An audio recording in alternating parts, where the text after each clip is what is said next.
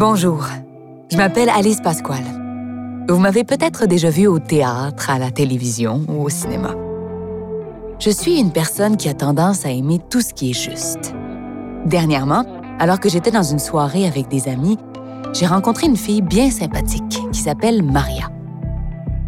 Elle m'a confié qu'en tant que préposée aux chambres, ça l'étonnait qu'elle soit payée 2 de moins de l'heure qu'un portier à l'hôtel du centre-ville où elle travaille. J'ai trouvé qu'elle avait raison de se questionner et j'ai eu envie de savoir si on pouvait faire quelque chose pour ça. Donc, j'ai décidé de faire ma propre enquête pour savoir si Maria était payée à sa juste valeur. Bienvenue au balado La juste valeur. Épisode 3. Une participation importante.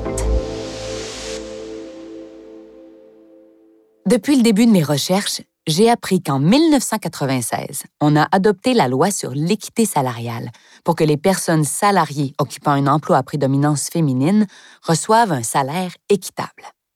Toutes les entreprises au Québec qui atteignent une moyenne de 10 employés ou plus au cours d'une année doivent respecter cette loi. Les entreprises doivent réaliser des travaux d'équité salariale qui permettent d'établir la valeur de chaque emploi à l'aide de facteurs pour ensuite pouvoir les comparer entre eux. Ça permet de s'assurer qu'il n'y ait pas d'écart de salaire entre les emplois à prédominance féminine et masculine. L'entreprise doit afficher les résultats de ses travaux pour que les employés puissent les consulter. Mais on fait quoi quand, comme Maria, on pense quand même qu'on ne reçoit pas un salaire équitable?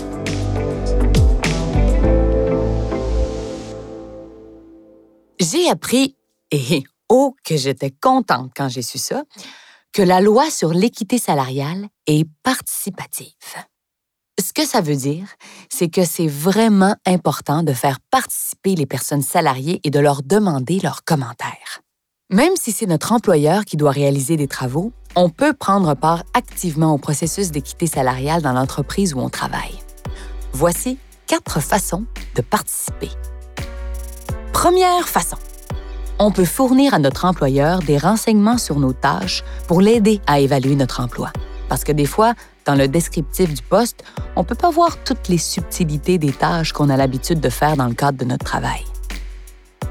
Deuxième façon. Lors des travaux, on peut être membre d'un comité d'équité salariale dans son entreprise. Troisième façon. Comme je l'ai mentionné précédemment, on peut surveiller les affichages des résultats des travaux et formuler des commentaires ou demander des renseignements additionnels. Quatrième façon. Si notre employeur doit mettre en place un processus de participation, on peut donner notre avis pendant la consultation. J'ai été étonnée de voir qu'on avait tous ces moyens-là à notre disposition pour participer aux travaux d'équité salariale dans notre entreprise. Comme j'avais envie d'en savoir plus, je me suis dit que je devais trouver quelqu'un qui était un expert dans le domaine et qui était là pour aider à la fois les employés et les employeurs. Cette personne-là, c'est un conseiller ou une conseillère en équité salariale de la CNESST. J'ai donc donné rendez-vous à Gabrielle Collins pour en apprendre plus sur son travail.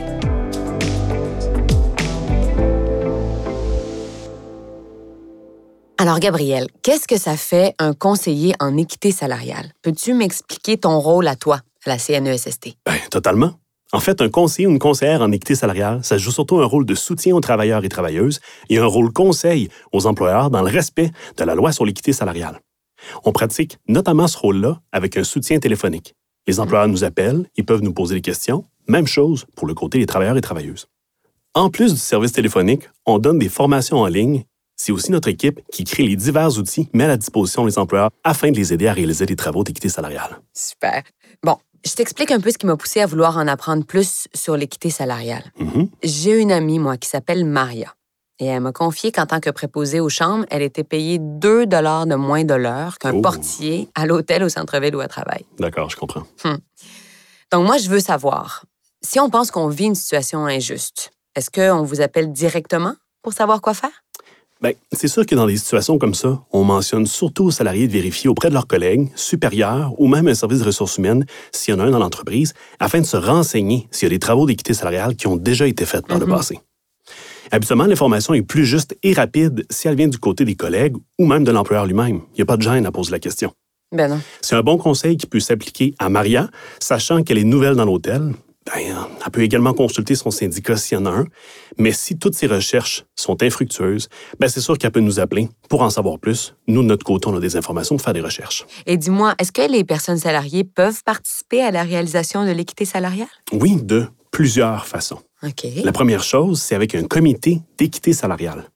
L'objectif de ce comité, c'est de favoriser la participation des travailleuses et travailleurs au processus de réalisation des travaux d'équité salariale.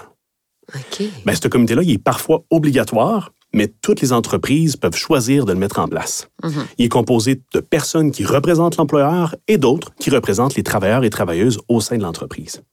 La participation des travailleurs et travailleuses, c'est bénéfique pour l'entreprise. Ça permet une évaluation éclairée des emplois par des personnes qui les connaissent bien et ça favorise surtout l'acceptation des résultats par les personnes salariées. Mhm. Avoir plusieurs personnes qui analysent les emplois, ben, ça permet de prévenir la discrimination et surtout de réduire les biais inconscients. OK, super. Mais est-ce qu'il y a un autre moment où les travailleuses et travailleurs peuvent participer aux travaux? Oui, c'est le processus de participation. Lors de l'évaluation du maintien, certains employeurs doivent mettre en place un processus de participation au sein de leur entreprise. Ça permet d'impliquer et d'informer les personnes salariées. La consultation prévue doit permettre aux syndicats et aux personnes salariées de poser des questions ou de présenter des observations qui permettent de partager leurs préoccupations, attentes, opinions ou même des suggestions. Hmm. C'est pas la même affaire qu'un comité d'équité salariale. Les Mhm. membres d'un comité réalisent les travaux tous ensemble, alors que le processus de participation donne l'occasion aux personnes salariées de poser des questions sur les travaux en cours de réalisation par leur employeur. Le troisième cas où les travailleurs travailleuses peuvent participer aux travaux, c'est l'affichage des résultats des travaux de l'employeur. Après avoir terminé ses travaux d'équité salariale, l'employeur doit les afficher dans l'entreprise à un endroit facilement accessible et visible. Bien évidemment, c'est pas obligé d'être papier sur un comptoir. Ça peut être fait par courriel, par la poste, Mhm. sur un babillard, bref, il faut que ça soit accessible à tous. C'est un moment crucial car l'affichage dure pendant 60 jours. Ah, C'est le moment pour les personnes salariées de faire leurs commentaires, poser des questions, soit sur le processus ou sur l'état des travaux. OK. Ah, et oui, les personnes salariées peuvent nous contacter, la CNESST, afin de connaître les informations contenues dans la déclaration de l'employeur en matière d'équité salariale.